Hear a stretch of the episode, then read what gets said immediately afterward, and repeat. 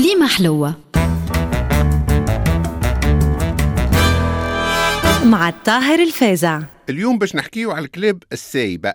شفتوا محلاهم مواضيعنا في تونس؟ نحكيو على الزبلة على الذبان على الوشواشة على قطاطس الخرب على الحصايل على الحرايق على الطلاب على الفوشيك على التلوث السمعي والبناء الفوضوي والانتصاب الفوضوي والروائح الكريهة والزيجوات الفايضة والحيوانات الضالة ومنهم الكلاب.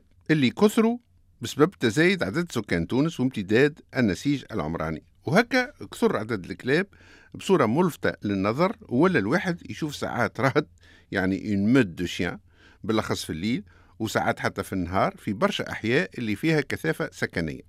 ومالي هالكلاب تخلصوا منهم ولاو يعيشوا في الغابات المهجورة والخرب وهياكل السيارات الخردة وجبابن ومصبات الفواضل.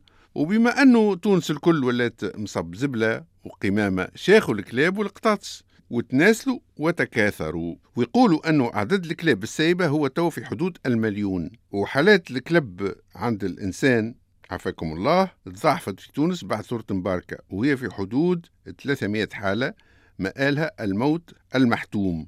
وهذا رقم بعمرنا لو وصلنا له في تونس.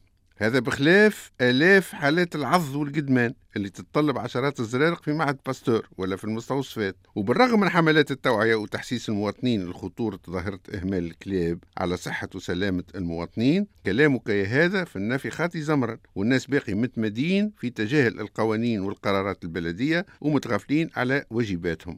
مع العلم أن الكلبة كي تبدأ في موسم التوالد نجم تجر وراها حتى للعشرين كلب شادين جرتها. ومع العلم أن الكلبة تولد مرتين في العام وفي كل كرش تجيب قداش من جرو.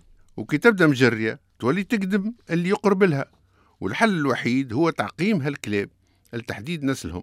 لكن برشا ناس يستغلوا هالعملية اللي يسومها في حدود الخمسين دينار وبرشا يرفضوها على أساس أنها حرام. وما نعرفش منين جابوا الفتوى هذه. وأمام خطورة الظاهرة لابد من اتخاذ الإجراءات التالية. أولا مراجعة التشريعات والتراتيب الإدارية والقرارات البلدية المتعلقة بتربية الكلاب وتطويرها وإقرار عقوبات صارمة ضد المخالفين. ثانيا الرجوع للأساليب والطرق اللي كانت مستخدمة من قبل أعوان البلدية وأساسا وسائل النقل المجهزة بقفصات لاحتضان الكلاب السايبة واستخدام الصوت والوهق لصو لشدانهم. ثالثا تعويض عمليات قتل الكلاب بالمكاحل اللي ترعب الناس في الليل بمكاحل فيها زرارق مبنجة تشل حركة الكلاب بصورة وقتية ويتعهدوا بهالعملية أعوان الشرطة البلدية بعد تكوينهم. رابعا تعقيم الكلاب السايبة وفي الخارج برشا بلديات تصدت لظاهرة الحيوانات الضالة باستخدام مواد كيميائية معقمة يقدموها في شكل مسحوق مخلط مع الماكلة لتحديد نسلها. خامسا القيام بدوريات أمنية في كامل الأحياء وإحاطة جمع الكلاب بعمليات صارمة تقوم بها إطارات فنية مؤهلة للقيام بهالوظيفة. سادسا إعادة بعث جمعية الرفق بالحيوان ودعمها وفتح فروع في جميع بلديات إقليم تونس وبقية المدن التونسية وتجهيزها بالمعدات اللازمة وتهيئة الفضاءات الكافية للاحتضان الحيوانات الضالة وإقامتها في ظروف صحية.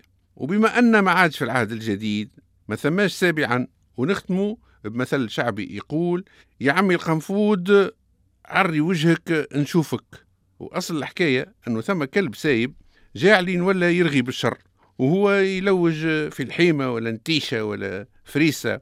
وهكا عرضه قنفود مكعب روحه زي البطاطا بدا يدور بيه ويشم في ريحة الزهومة. أما ما لقاش كيفاش يبداه بكل شوك واقف. بدا يشوط فيه يمينه ويساره لعل وعسى يظهر راسه. شيء القنفود مسكر جملة. بدا هيك الكلب يكلم فيه بكلام معسول ويلطف فيه وقال له يظهر فيك سمح. تراه يا عمي القنفود عري وجهك نشوفك. الآخر جاوبوا واش في وجه الكلاب ما نشوف. وحديثنا قياس. كليمة حلوة. مع الطاهر الفازع.